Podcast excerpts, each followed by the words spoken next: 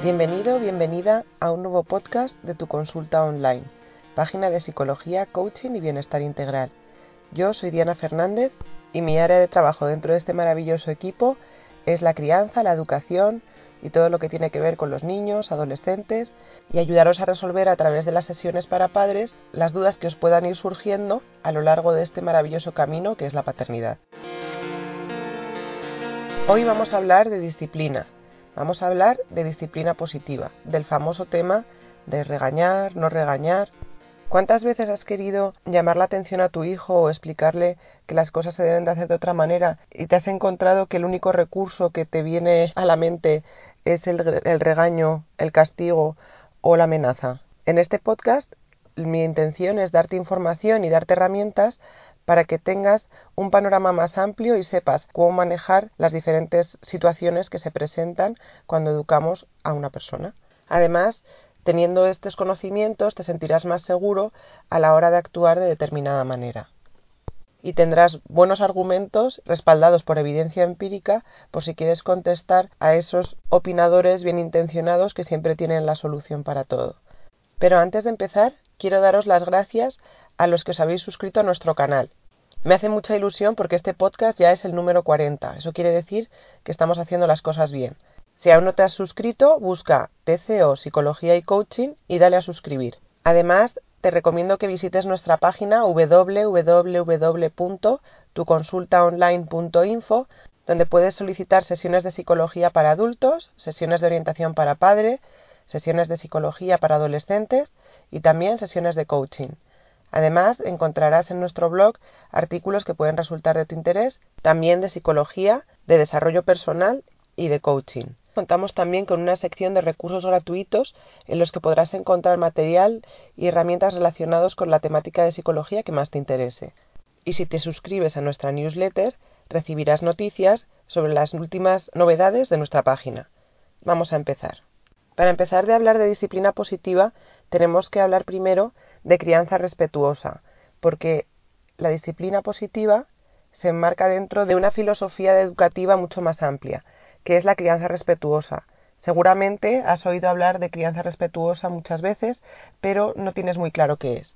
Y me gustaría explicarlo de una manera muy sencilla y resumida para que quede clara la idea principal y nos podamos meter de cabeza en el tema que nos interesa hoy, que es la disciplina. La crianza respetuosa consiste básicamente en ejercer la paternidad considerando al niño como una persona igual que nosotros, con los mismos derechos que un adulto, y las bases fundamentales de este tipo de crianza son el amor, el respeto y los límites no punitivos. ¿Qué quiere decir no punitivos? Pues los límites que no están relacionados con el castigo. Límites no punitivos significa límites que se marcan sin necesidad de castigos y sin necesidad de gritos sin necesidad de ejercer sobre nuestros hijos ninguna conducta que no queramos que ellos presenten, ninguna conducta de tipo violento, violento verbalmente, violento emocionalmente, violento psicológicamente o violenta físicamente. Crianza respetuosa tiene sus bases, se fundamenta en la teoría del apego, en la importancia que tienen las experiencias en la primera infancia, la infancia temprana, en relación a las muestras de afecto, y responder de manera óptima a las necesidades físicas y emocionales del niño, de tal manera que el niño desarrolle un estilo de apego seguro. ¿Qué es un estilo de apego seguro? Es un vínculo con el cuidador, normalmente con la madre o con el padre, que responde de manera oportuna a las necesidades del niño y por tanto el niño aprende que su entorno es un lugar seguro y por tanto gana autoestima, gana confianza, gana autonomía y se muestra más predispuesto a explorar el mundo, a establecer vínculos afectivos o relaciones importantes en su vida en el futuro, o sea, a crear relaciones interpersonales fuertes, a confiar en las personas, entre muchas otras cosas. Pero yo creo que la mejor manera de explicar la crianza respetuosa es hacer una comparación con el estilo de crianza tradicional, porque viendo las diferencias que hay entre una y otra nos podemos dar cuenta de qué carencias tenía el estilo de crianza tradicional y cómo la crianza respetuosa ha intentado llenar el vacío o los defectos que presentaba ese estilo de crianza. Lo primero, la crianza tradicional se basa en una jerarquía, en una jerarquía dentro de un grupo que es la familia, en la cual los progenitores o los padres o las personas de mayor edad tienen una superioridad respecto al resto de los miembros de la familia. Sin embargo, en la crianza respetuosa, aunque los adultos siguen siendo quienes toman las decisiones y miran por el bien del niño, se basa en una igualdad, en una relación de igualdad, una igualdad de derechos entre los niños y los adultos, de derechos en cuanto al trato, en cuanto al respeto, en cuanto al respeto de su integridad emocional, en cuanto a la manera de dirigirte a él, en, cuanto a la atención de sus necesidades. Una cuestión muy común en la crianza tradicional es regañar a los niños cuando lloran, pero no llores por eso, si eso no es tan grave, si bueno, se ha ensuciado tu muñeco, pero no es para tanto, te pongas así.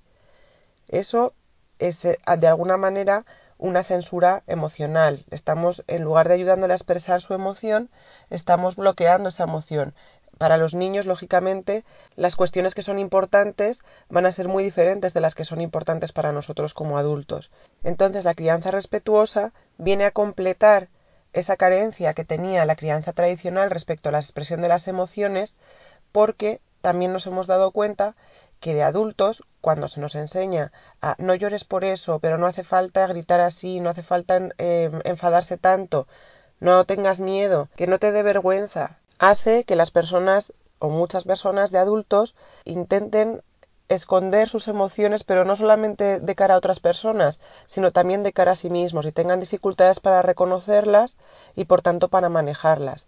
Y además esto a su vez, claro, esto provoca que las personas tengan dificultades para interpretar las emociones de otras personas, cosa que es fundamental para nuestras relaciones interpersonales. Entonces, la crianza respetuosa, en lugar de censurar las emociones, lo que hace es favorecer la empatía, el entender, el ponerte en el lugar de tu hijo y comprender las necesidades genuinas de tu hijo para poder responder a ellas de manera oportuna. ¿Qué quiere decir responder a las necesidades, pues a lo mejor tu hijo eh, está, a veces se ponen cabezotas, ¿no? Que quieren esa cosa, que quieren eso. Y a lo mejor es tarde por la noche, por ejemplo. En el estilo de crianza tradicional, seguramente un niño haciendo una pataleta porque no se quiere comer la tortilla por la noche, la respuesta más normal o más común sería un regaño o un te vas a la cama sin cenar. Desde el punto de vista de la crianza respetuosa y de la disciplina positiva, el adulto se pondría en el lugar del niño, se daría cuenta de que está cansado porque es tarde, recapitularía todas las cosas que ha hecho en el, día y podrá responder a las necesidades de ese niño de manera oportuna. Entiendo que la tortilla no te gusta mucho, otro día te prepararé otra cosa.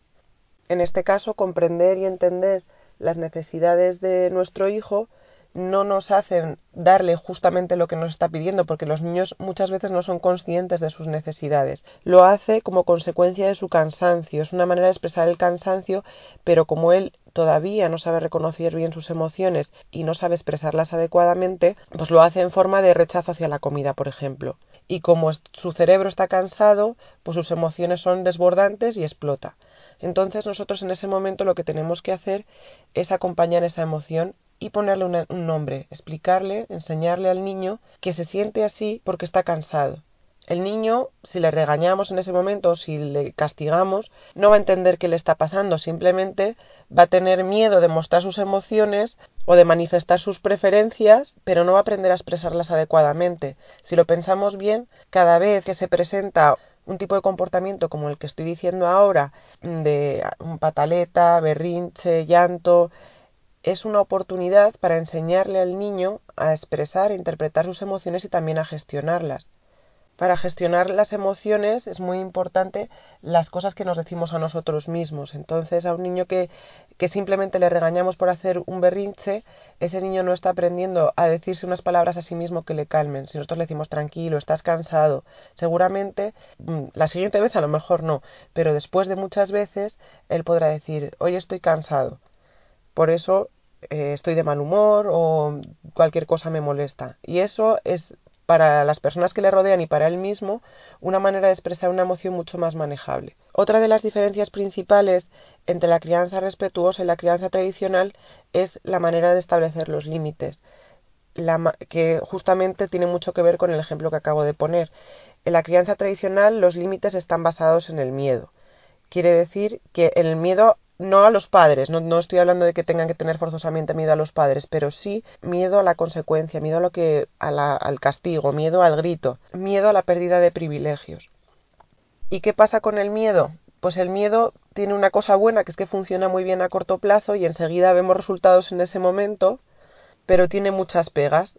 Una de ellas es que por lo general los niños que aprenden a portarse bien, digamos, para prevenir una consecuencia negativa tipo castigo, tipo grito, tipo regaño, lo que están haciendo es dejar de normalmente dejan de hacer la cosa que es motivo de regaño o de grito solamente cuando el regañador o el gritador está presente y sin embargo hacen travesuras o mm, grandes trastadas cuando esa persona no está delante.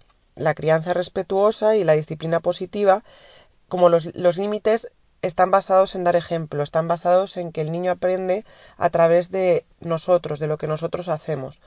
Esa manera de aprender se llama modelado en psicología o aprendizaje vicario. Eso quiere decir que una parte muy importante del comportamiento de los niños y de su desarrollo es el aprendizaje a través de la observación de nosotros, los adultos, los adultos significativos para el niño, que actuamos como modelo. Modelo quiere decir que el niño observa lo que nosotros hacemos y luego lo copia.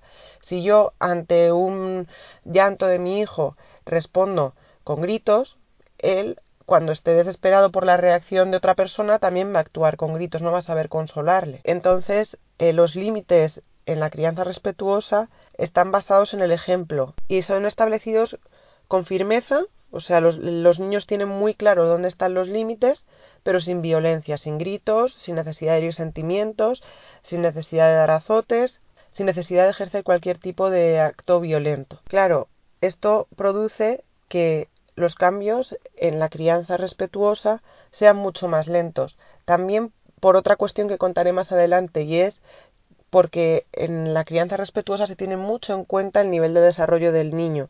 Entonces no le puedes pedir lo mismo en cuestión de control de emociones, por ejemplo, en cuestión de orden, rutinas, a un niño de 12 años que a un niño de 3.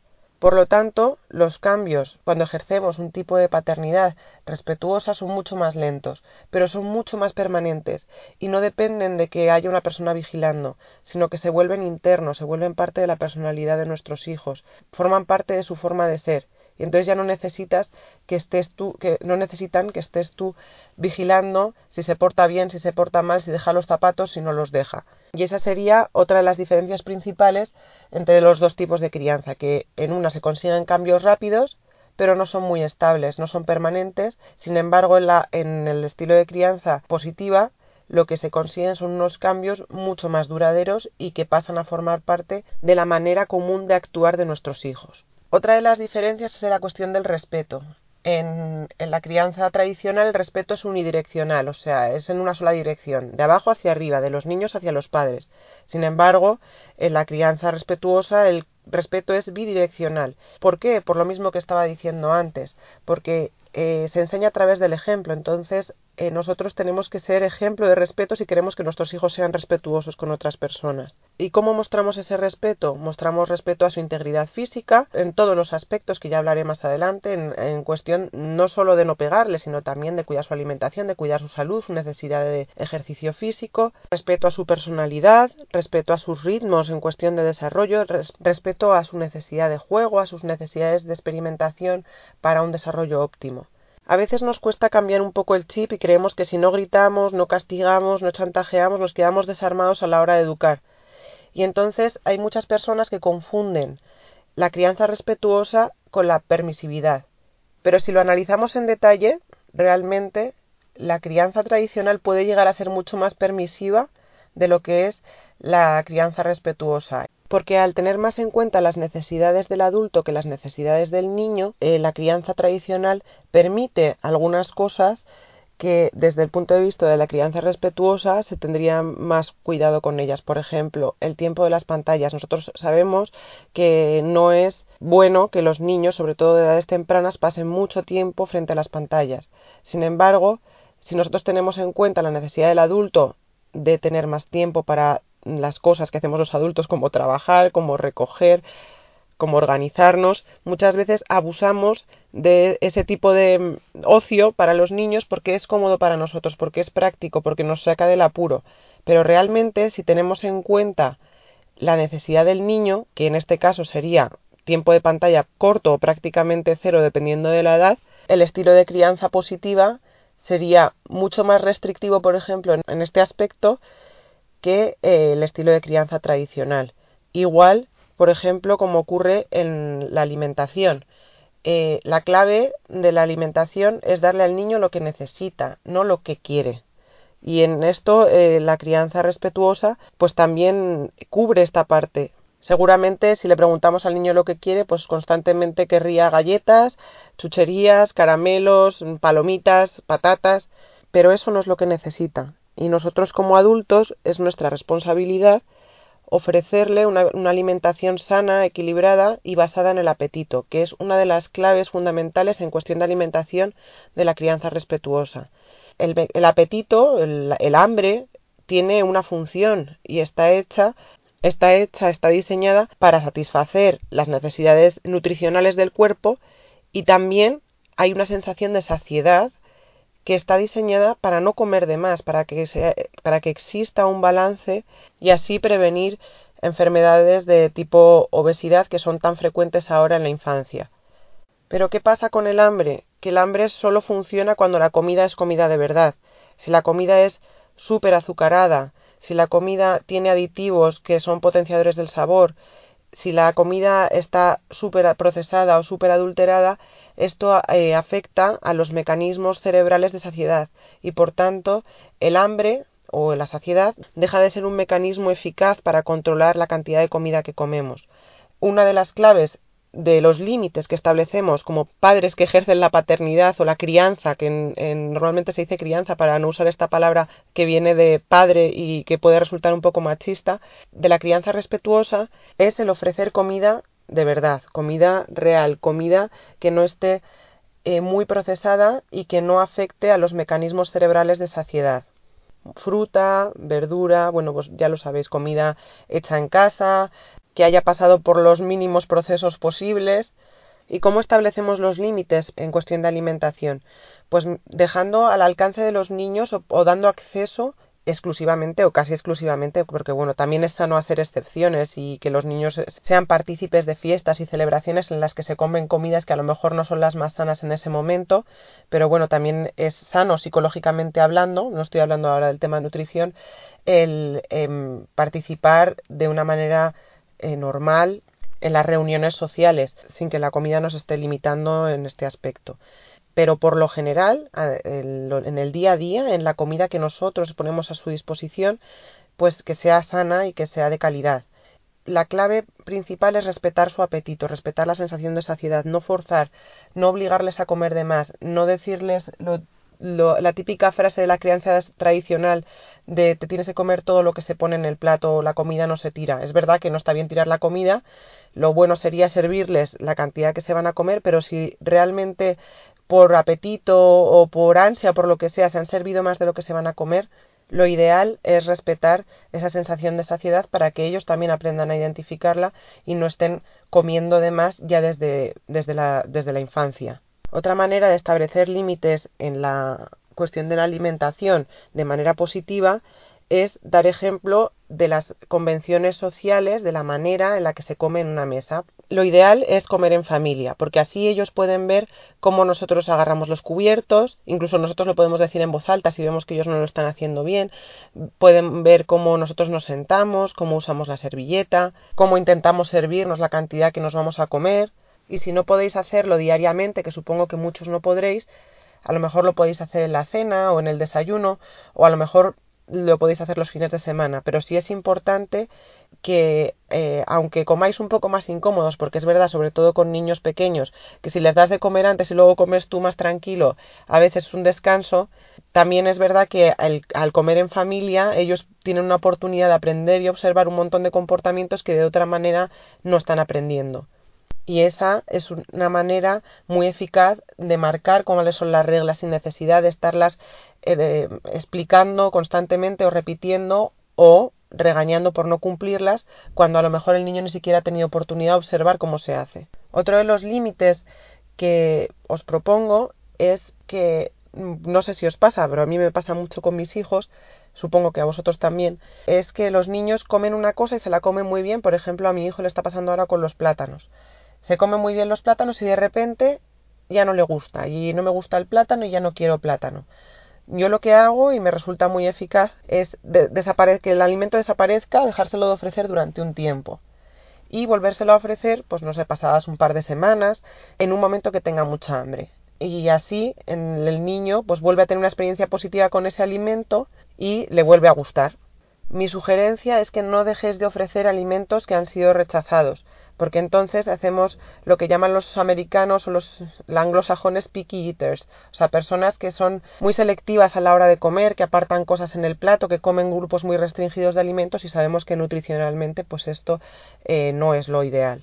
Otra cosa, por descontado, es comer sin usar pantallas, porque es verdad que comen muy bien cuando están viendo la televisión o viendo el iPad, pero también es verdad que la sensación de, saciedad puede llegar sin que ellos la noten y por tanto les enseñamos a comer más allá del hambre que tienen y luego también pues no sirve de mucho que nos sentemos todos a la mesa para dar ejemplos y su atención en vez de estar puesta en cómo se come y de qué manera se cogen los cubiertos está puesta en el baile que está haciendo Mickey en el iPad.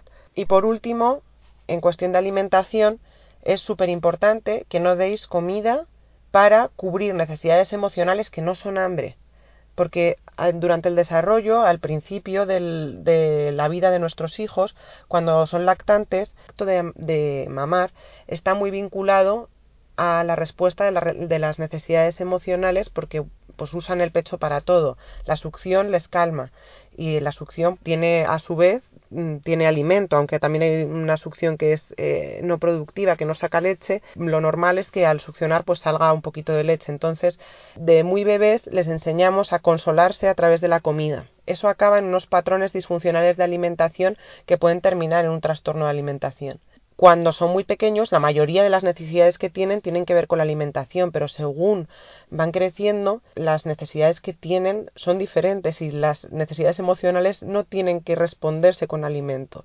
Entonces, si se, si se cae tu hijo, no le des un caramelo para que se ponga contento. Si le quitan el juguete que tenía, no le des una bolsa de patatas fritas para que mm, se distraiga o se entretenga, porque les enseñamos a cubrir necesidades emocionales con alimento. Y eso es lo que van a hacer de adolescentes y de adultos cuando se sientan mal. Y la vida está llena de momentos en los que nos vamos a sentir tristes, nos vamos a sentir ansiosos, nos vamos a sentir nostálgicos, nos vamos a sentir mm, desesperados y no podemos rellenar ese vacío con comida. Bueno, sí podemos y de hecho es muy eficaz y hace sentirse muy bien a la gente a corto plazo, pero muy mal a largo plazo y provoca pues problemas de salud muy importantes. Otra de las claves de criar con respeto es el respeto a los ritmos, que este tema ya lo hemos hablado, lo hemos hablado en, en, otro podcast, en el podcast número 31, por si lo queréis buscar después de escuchar este, que se llama Crianza respetuosa, la importancia de los ritmos. Y en ese os explico cómo el desarrollo de los niños está lleno de hitos o de momentos importantes evolutivamente hablando que vienen por sí mismos y vienen como consecuencia de una, madurez física y una madurez mental, una madurez intelectual. Y no sirve de nada estar dando al niño la manita para que se ponga de pie cuando todavía sus piernas no están listas para sostener el peso de su cuerpo, ni su cerebro está listo para sostenerse de pie. Es muy común que en un estilo de crianza tradicional se presione o se fuerce un poco a que el niño vaya cubriendo etapas lo más rápido posible. Es más, ahora ya cada vez pasa menos, pero incluso los padres nos jactamos un poco de estas cosas, las abuelas y los abuelos todavía lo hacen de, no, pues el mío ya gatea, pues el mío con nueve meses ya andaba. Eh, realmente esto no tiene ningún mérito, no es gracias a que le, le, hayáis estimulado muy bien o le hayáis educado muy bien. Esto tiene que ver más con una madurez que llega sola. Llega como cuando madura un tomate. Tú no puedes hacer nada, o sea, pues lo puedes, pues, lo puedes poner en la terraza, lo puedes volver a meter, lo puedes poner al sol, pero realmente va a madurar cuando sea el momento. Y con los niños pasa igual. Puedes hacer muchas cosas y creer que esas cosas han sido las que han provocado que el niño llegue a ese hito evolutivo antes, pero realmente no hay que forzar. Lo que sí que hay que hacer, y es aquí donde viene la cuestión de los límites, es poner a su disposición el espacio, el tiempo, el cariño y la atención que se necesita para que esas habilidades se estimulen para que él tenga el, eh, él o ella tengan a su alcance todas las herramientas que permitan el desarrollo de esas habilidades que tienen que ver más con el desarrollo cerebral que con la estimulación. ¿Cuáles son esas eh, cosas que tenemos que poner a su disposición, pues por ejemplo, un espacio en el que se pueda mover libremente. Si yo le meto en un corralito para que no se haga daño, el niño va a tener muy pocas oportunidades de explorar el mundo, de manipular, de llevarse cosas que necesita llevarse a la boca, entrar en contacto con bacterias para desarrollar su sistema inmunológico y por tanto estas cosas no van a ir al ritmo que deberían o no se van a ver cubiertas sus necesidades en, en, ese momento. Lo mismo pasa con aprender a leer y aprender a escribir. Tiene mucho que ver con la madurez. Por mucho que nosotros con un año le enseñemos a dibujar la A, la A no va a dejar de ser un dibujo hasta que ese niño o esa niña tenga la capacidad intelectual, la capacidad cerebral, la madurez de aprender la, lectoescritura, que es alrededor de los seis años. Y excepto en sistemas educativos muy exitosos como los nórdicos, se intenta forzar ese ritmo, el ritmo de la lectoescritura, y muchos niños se frustran y muchos niños lo aborrecen porque no están listos. Lo mismo ocurre con el pañal y con todas estas cosas que tienen que ver con el desarrollo. Otro ejemplo de cubrir o de estar atento, de establecer los límites en cuestión de los ritmos, del respeto de los ritmos, es estar disponibles para acompañar, para coger en brazos, para amamantar, para ofrecer contacto físico cuando son pequeños. El estilo de crianza tradicional fuerza mucho la autonomía y la independencia emocional cuando el niño todavía no está listo y eso provoca o puede provocar consecuencias negativas desde el punto de vista afectivo. Entonces, también hay que respetar los ritmos en cuestión de autonomía emocional. El niño se va a ir despegando de ti poco a poco hasta el día que se vaya de Erasmus al extranjero y no te quiera ni ver. Pero eso es un proceso. Y eh, los primeros días los primeros meses, los primeros años, va a querer estar pegado a ti todo el tiempo y eso responde a una necesidad física, a una necesidad biológica, a una necesidad natural del niño. Y esa necesidad hay que cubrirla para favorecer lo que os decía al principio, para favorecer un estilo de apego seguro que garantice que sea un adulto con buena autoestima y con capacidad para crear vínculos fuertes emocionales en el futuro. Otra de las cosas en las que la crianza tradicional establece límites muy claros que ya, os he, que ya os he comentado antes, pero que me gustaría profundizar un poco más el tema del manejo de las emociones, que yo creo que es lo que más nos cuesta, porque para casi todos nosotros el llanto de nuestros hijos es como una tortura. Está, el llanto de los niños, en particular de nuestros propios hijos, está diseñado para ser muy molesto. Y de hecho lo es, es muy muy molesto. ¿Por qué? Porque así eh, pues se, ha ido seleccionando a través de la evolución de nuestra especie porque los llantos molestos hacían que las, las madres y los padres, los cuidadores, respondieran a las necesidades de, del bebé o del niño. Claro, al ser muy molesto nos descontrola mucho y nos afecta y nos mueve mucho nuestras emociones.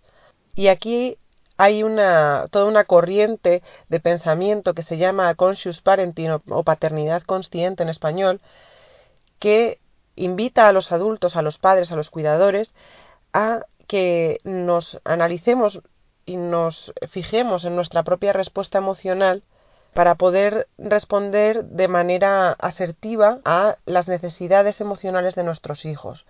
¿Qué pasa? Que es muy complicado y que no estamos acostumbrados a hacerlo porque no ha sido la manera en la que hemos sido criados. Cuando nuestro hijo se descontrola, nosotros tendemos también a, descontrolarnos. Cuando el niño llora y llora y llora y no se calla, al principio a lo mejor podemos tener un poco de paciencia, pero llega un momento que explotamos, que tenemos un comportamiento como el suyo. Hacemos nuestro berrinche, pero en versión adulto porque no hemos aprendido a decirnos a nosotros mismos, bueno, estás cansado, el niño lleva mucho rato llorando, es verdad que el llanto es muy molesto, pero pronto se va a callar, piensa que es una necesidad de expresar sus emociones, que no es algo que te está haciendo hacia ti, no lo puede controlar. Si tú eh, piensas eso, en lugar de pensar que se calle ya, por Dios, que me está poniendo la cabeza como un bombo, será más fácil que podamos acompañarle intentar traducir su emoción, hablar, intentar modelar el lenguaje interno del niño, o sea, enseñarle a hablarse a sí mismo las cosas que se tiene que decir cuando se sienta así para calmarse. Si nosotros eh, cuando el niño está descontrolado nos descontrolamos más, pues lo que le vamos a enseñar es o a ocultar la, la emoción o a que el estallido emocional sea aún más fuerte porque eh, no solo se siente mal porque está cansado, no solo se siente mal porque le han quitado el juguete, o no solo se siente mal porque se le ha caído el vaso, sino que además se siente mal porque su mamá o su papá o su abuela, su abuelo, encima le están gritando, le están regañando y eh, claro, hay una serie de elementos ahí aversivos que hacen que el niño todavía se sienta peor. En cuestión de límites en, las en el manejo de emociones, en lugar de regañar, lo que vamos a hacer es acompañar, escuchar, enseñarles a poner la etiqueta a la emoción y modelar una manera de hablarse a sí mismos que les ayude a procesar esa emoción. Ahora os voy a hablar también de autonomía. La autonomía es eh, las cosas que el niño sabe hacer por sí mismo. Y esta es otro de los caballos de batalla de educación, de las cosas que repetimos todos los días, de las que los padres más me preguntáis. ¿Qué hago? Porque no se pone, no coge la mochila, no la deja en su sitio, deja los zapatos por cualquier parte, no se viste solo, lo tengo que estar persiguiendo para que haga los deberes.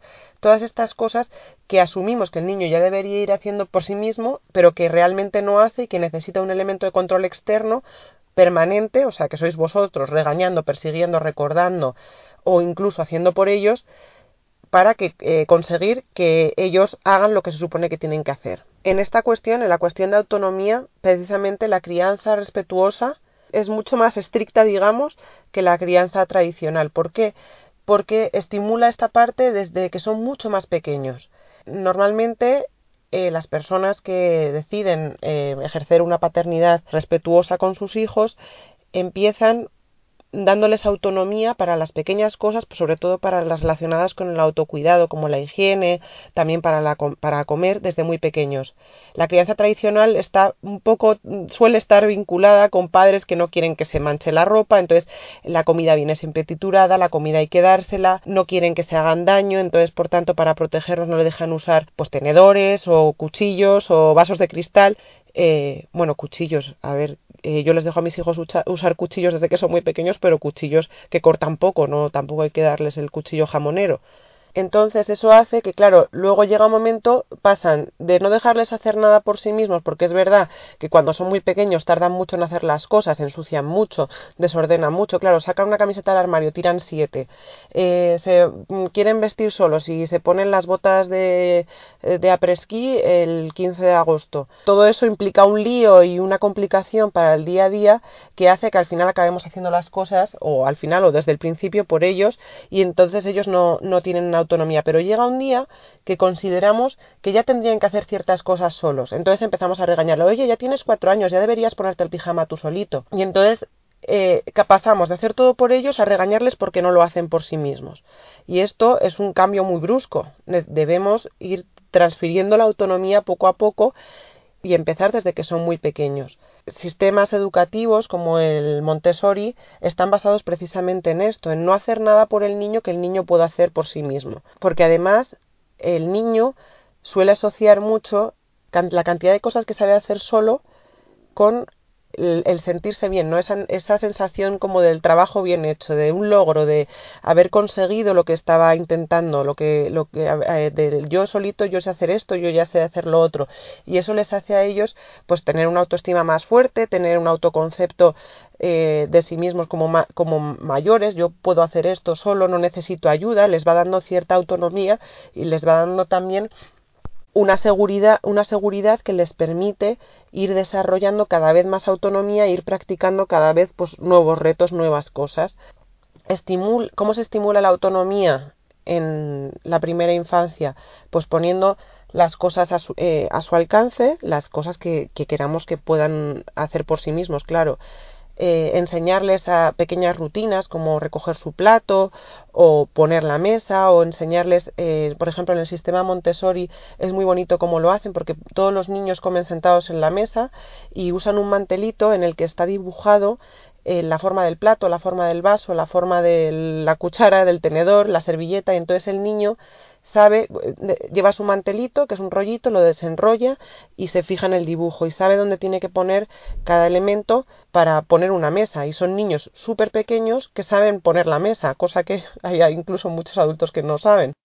A mí otra de las cosas que me encanta del sistema Montessori es que les permite manipular cosas que se rompen. Los vasos son de cristal, los platos son de porcelana y entonces el niño aprende qué ocurre con las cosas cuando se manipulan de determinada manera, cosa que no aprenden con vaso de plástico. Un niño que se le cae un vaso de plástico no aprende que los vasos se caen y se rompen. Y es curioso que valoremos más que un vaso no se rompa o la incomodidad de recogerlo, que también es una oportunidad de aprendizaje para los niños, que la necesidad de aprender de nuestros hijos a través de la experiencia. O sea, valoramos más el vaso que el aprendizaje. Para favorecer la autonomía, que me voy un poco del tema, lo que tenemos que hacer es dejarles hacer cosas que puedan hacer por sí mismos desde que son muy pequeños y poco a poco ir aumentando la cantidad de cosas que ellos van haciendo por sí, por sí mismos, que van haciendo solos. Al principio requieren de una guía, de un apoyo, de un acompañamiento, de un hacerlo nosotros delante de ellos para que vean cómo se hace y poco a poco nos van a ir necesitando menos. No solo es importante la autonomía de cara al autocuidado, de cara a vestirse, sino por ejemplo la autonomía a la hora de tomar decisiones. Nosotros eh, querremos que cuando nuestros hijos, si no, si no lo son todavía vuestros hijos, los míos aún son pequeños, que cuando sean adolescentes eh, tomen buenas decisiones, pero es difícil que mis hijos aprendan a tomar decisiones si yo no les dejo tomar ninguna decisión hasta que cumplen 12 años. Entonces, seguramente, si ellos van a elegir por primera vez cuando se despegan un poco de nosotros y ya no quieren tanto con los padres, eh, va a ser difícil que tomen buenas decisiones si nunca les hemos ayudado a tomar una decisión razonada, pensada. Una de las maneras en las que podemos eh, ayudarles a desarrollar una buena capacidad de toma de decisiones es enseñarles desde pequeñitos a tomar decisiones. ¿Cómo lo hacemos? Pues con cosas tan sencillas como la ropa, el niño puede aprender a decidir. Claro, cuando son muy pequeños deciden por lo que les gusta, por el dibujito que a lo mejor tiene la camiseta, que si es un quiero la del dinosaurio o quiero la de la bici. Claro, les das a elegir entre opciones acotadas, no les abres ahí el armario y le dices, ala, elige lo que quieras, no. Lo que se hace en el sistema Montessori es que se pone una barrita al alcance del niño y entonces el niño elige entre dos o tres pantalones, dos o tres camisetas, dos o tres sudaderas, pero están acotadas ya las decisiones por ti y según el niño va creciendo no hace falta acotárselas tanto. Y esto hace que el niño pueda elegir, por ejemplo, a lo mejor elige la del dinosaurio, ¿no? A lo mejor la está eligiendo por un motivo que es además muy válido. Mi hijo, por ejemplo, le encantan últimamente los dinosaurios y se quiere poner la sudadera del dinosaurio cuando sabe que se va a encontrar con otro niño al que le gustan mucho los dinosaurios. ¿Por qué hace esto? Pues sabe que esa sudadera le va a facilitar una relación social y es un buen motivo, es una decisión que está tomada bajo una razón, es una razón, claro, de un niño de dos años, es una decisión razonada. Mi hija, que es un poco más mayor, le acoto menos las opciones. Es verdad que a veces la creatividad es demasiada y las ganas de arreglarse son tantas, tantas, tantas, que el look se vuelve como muy barroco y me toca intervenir para que pueda decidir si realmente eso es lo que se quiere poner, o sea, si realmente usar un disfraz para ir a una excursión del colegio es la manera más adecuada de vestirse. Claro, a veces, aunque nosotros les acotemos las opciones, los niños ya con determinada edad abren armarios, abren cajas, buscan cosas y también hay que enseñarles a tomar decisiones en base a lo que requiere cada situación. Por ejemplo, si está lloviendo, pues lo suyo es que no uses unas zapatillas de tela y entonces lo puedes explicar al niño de tal forma que otro día, antes de vestirse, se asome por la ventana y dice, ah, está lloviendo, voy a usar unas botas de agua.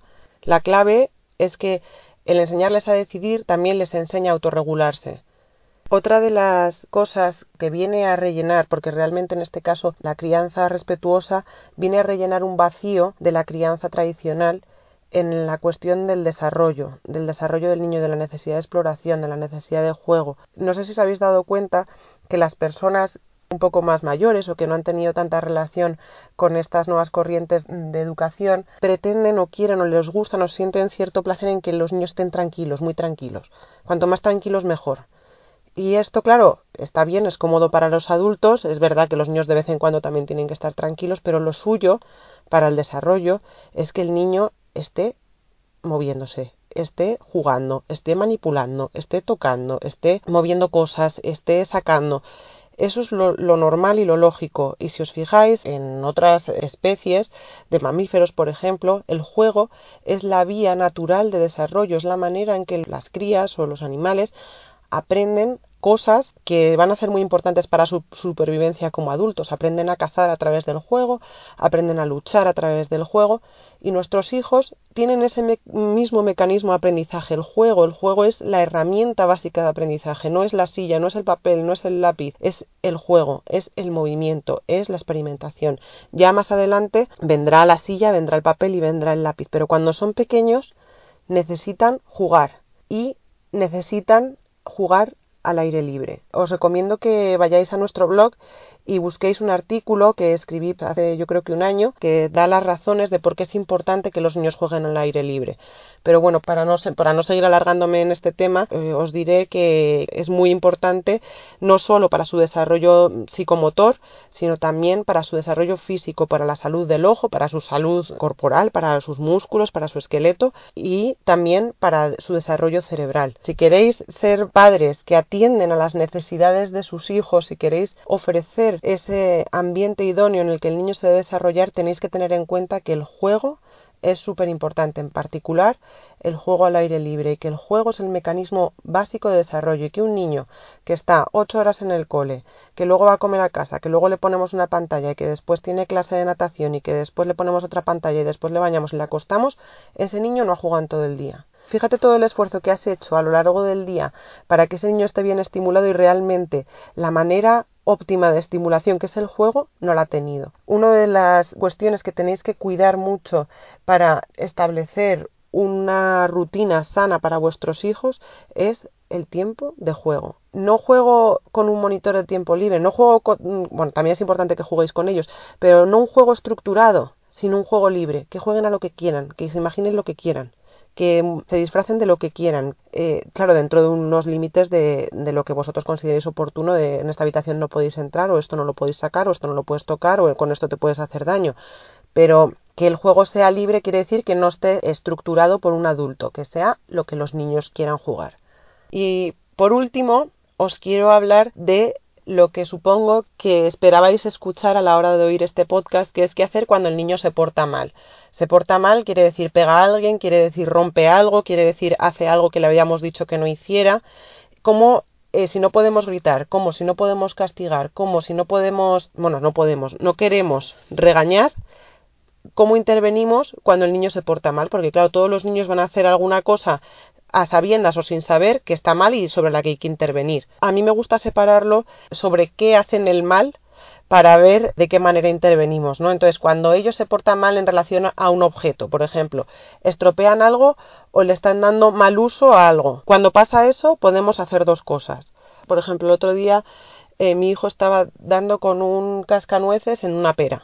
Yo pensé, bueno, quiere usar el cascanueces, pero claro, me está estropeando aquí la fruta dándole golpes. Entonces le dije, Jaime, el cascanueces no es para dar a la pera, mira, estás haciendo, estás estropeándola, luego cuando la vayamos a querer comer va a estar negra. El cascanueces es para cascar nueces. ¿Quieres que te saque unas nueces y las cascas? Y le puse unas nuececitas encima de la mesa y el niño con el cascanueces, pues ahí le, tuve que ayudar un poco en las primeras, aprendió a cascar las nueces y estuvo un rato entretenido y aprendió para qué se usa ese objeto y dejó la pera en paz. También es verdad que hay veces que el uso que están haciendo es tan malo que no podemos cambiarlo. Entonces lo que podemos hacer es decirles que eso no se hace así. Por ejemplo, no puedes estar pintando la pared del pasillo con un rotulador porque se ensucia y luego no se puede limpiar. Si quieres te doy un papel y pintas en el papel. O si consideramos que el, no, sé, no puedes usar ese cuchillo o ese destornillador porque te haces daño, pues directamente le hablamos con el niño, te puedes hacer daño, te lo voy a quitar y lo retiramos de su alcance. Le podemos redirigir a otra actividad. Si quieres te doy tu banquito de herramientas de juguete y juegas con tu destornillador de juguete. Cuando el comportamiento va dirigido a otras personas, peleas entre hermanos, se pegan. Vale, ¿qué hacemos si se pegan? Cuando un niño está pegando a otra persona, realmente lo que está manifestando es una necesidad de aprender una habilidad social, una habilidad social que le permita resolver esa situación sin golpes. Si, por ejemplo, quiere un juguetito que tiene su hermano y le pega, lo que no está sabiendo es ni esperar el turno para usar ese juguete ni pedirlo adecuadamente. Entonces tenemos que aprovechar esa oportunidad en la que el niño a través del golpe nos demuestra que no sabe resolverlo de otra manera y enseñarle, mira, si tú quieres usar el caballito que tiene a tu hermano en la mano, tienes que esperar a que deje de usarlo. Si no quieres esperar, se lo puedes pedir. Le puedes decir, ¿me lo dejas? y él pues te contestará si te lo deja ahora o te lo deja dentro de un rato o te lo, o lo deja por ahí cuando se aburra de usarlo y entonces tú lo podrás usar y le enseñamos a repetirlo. Mira, dímelo a mí. A ver, yo ahora imagínate que tengo el caballito en la mano. ¿Cómo me lo vas a pedir? ¿Me dejas el caballito, por favor? Y entonces ellos aprenden a través de un error el comportamiento correcto. Si nosotros por pegar simplemente le castigamos, el niño no aprende nada. Luego, otra de las cosas que hay que enseñar cuando se pega es a eh, compensar un comportamiento mal hecho. ¿Y cómo se compensa un comportamiento mal, algo que le hacemos a otra persona, un daño que hacemos a otra persona? Se compensa como lo hacemos los adultos, pidiendo una disculpa, perdóname que he llegado tarde. Bueno, los niños eh, no dicen perdóname que he llegado tarde, lo que dicen es me perdonas cuando pegan, cuando quitan, cuando arrebatan, cuando rompen. Les enseñamos a mirar a los ojos, a pedir una disculpa y si quiere, y si quiere el otro niño también, se pueden dar un abrazo, solo si quieren. Las muestras de afecto no son obligatorias, no podemos obligar a los niños a mostrar afecto hacia otras personas porque les exponemos a un riesgo, un riesgo en cuestión de abuso sexual. Si yo a un niño le obligo a besar parientes cuando para saludar, le obligo a abrazar amiguitos, cuando alguien le obligue a tocar o hacer algo que él no va, no va a saber diferenciar de que si es afectivo o es otro tipo de cuestión relacionada con abuso, eh, el niño lo va a hacer porque es lo que le hemos enseñado nosotros. No se obliga a dar muestras de afecto, simplemente si el niño quiere, puede dar un abrazo al pedir una disculpa para sentirse el mejor, porque de hecho seguramente ya os habréis dado cuenta que cuando piden disculpas, luego ellos también se quedan más a gusto, porque no saben a lo mejor cómo resolver esa situación, que saben que han hecho una cosa mal y que han hecho sentir mal a la otra persona, y al pedir la disculpa, tanto el otro niño se queda más contento como el propio niño que ha hecho el daño también se queda más a gusto. Bueno, y lo mismo cuando el comportamiento disruptivo, la falta o el portarse mal lo hacen, por ejemplo, a un animal. Yo tengo perros y mis hijos, pues desde pequeñitos han estado con los perros y a veces pues les han tirado el rabo, les han tirado de las orejas, sobre todo el pequeño, y lo que hay que hacer para prevenir que pasen ese tipo de cosas es nosotros también ser ejemplo de ese tipo de comportamiento, tratar a los animales con cariño y con respeto y también aprovechar las situaciones en las que el niño a lo mejor es un poco más brusco para enseñarle a, ser más cuidadoso, a, enseñarle, explicarle que el animal también le puedes hacer daño y cómo se debe tocar un animal. Pues mira, no le tires del rabo, mejor le acaricias aquí en el lomo o en la oreja. Y por último, pues transmitir los valores el respeto y la tolerancia a través del ejemplo, que es lo que llevo diciendo desde que he empezado el podcast. O sea, lo más importante para prevenir que el niño pegue es no pegarle nosotros. Lo más importante para favorecer que el niño pida las cosas es nosotros no arrebatarle cosas, sino pedírselas también.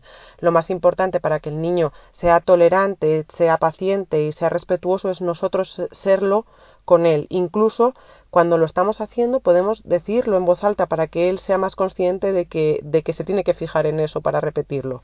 Ya para terminar, os quiero hablar de la cuestión de las prioridades. Se educa siempre y se educa a todas horas y se está presente siempre para, se está presente siempre que se pueda, claro, para acompañar al niño y para enseñarle y para ser modelo del comportamiento adecuado. Pero hay que tener prioridades. Prioridades quiere decir que no podemos intervenir igual con la misma intensidad para cualquier comportamiento. No podemos eh, regañar por todo, no podemos intervenir por todo. Porque cuando todo es importante, al final nada es importante. Imagínate que tienes una alarma en tu casa que suena cuando se mete una mosca, cuando se queda un grifo goteando, cuando em, entra una ráfaga de viento, cuando golpea una puerta, cuando hay un incendio, que suena por todo. Al final, ¿qué pasa con esa alarma? Que cuando pasa una cosa importante, si hay un incendio o si hay entra una persona, entra un ladrón, eh, no le vas a hacer caso a esa alarma. Y eso es lo que les pasa a los niños. Si nosotros ponemos la alarma, sacamos la luz roja por todo, al final nada es importante, al final dejan de hacer caso a la alarma. Yo os recomiendo que os centréis principalmente, que actuéis de manera más vehemente cuando el comportamiento es importante. No podemos regañar igual por ensuciarse un pantalón que por pegar a un hermanito. Sin duda es mucho más grave faltar al respeto a otras personas, ejercer una violencia sobre otra persona que manchar una prenda. Tener en cuenta esto a la hora de regañar y a la hora de intervenir. Cuando regañamos por todo, al final es como si nos regañáramos por nada. Por mi parte, Nada más, espero que os haya gustado. Si te ha gustado, dale a like, comparte y no dejes de seguirnos en las redes sociales. Estamos en Instagram y en Facebook. Te recuerdo que puedes reservar tu sesión de orientación para padres conmigo para tratar estas cuestiones o cualquier otra sobre crianza en www.tuconsultaonline.info y también nos podéis mandar cualquier duda, cualquier pregunta, incluso estaríamos muy contentas de recibir vuestras sugerencias en contacto tuconsultaonline.info. Muchas gracias por escucharme y nos vemos pronto. Soy Diana Fernández y ha sido un placer estar con vosotros. Hasta luego.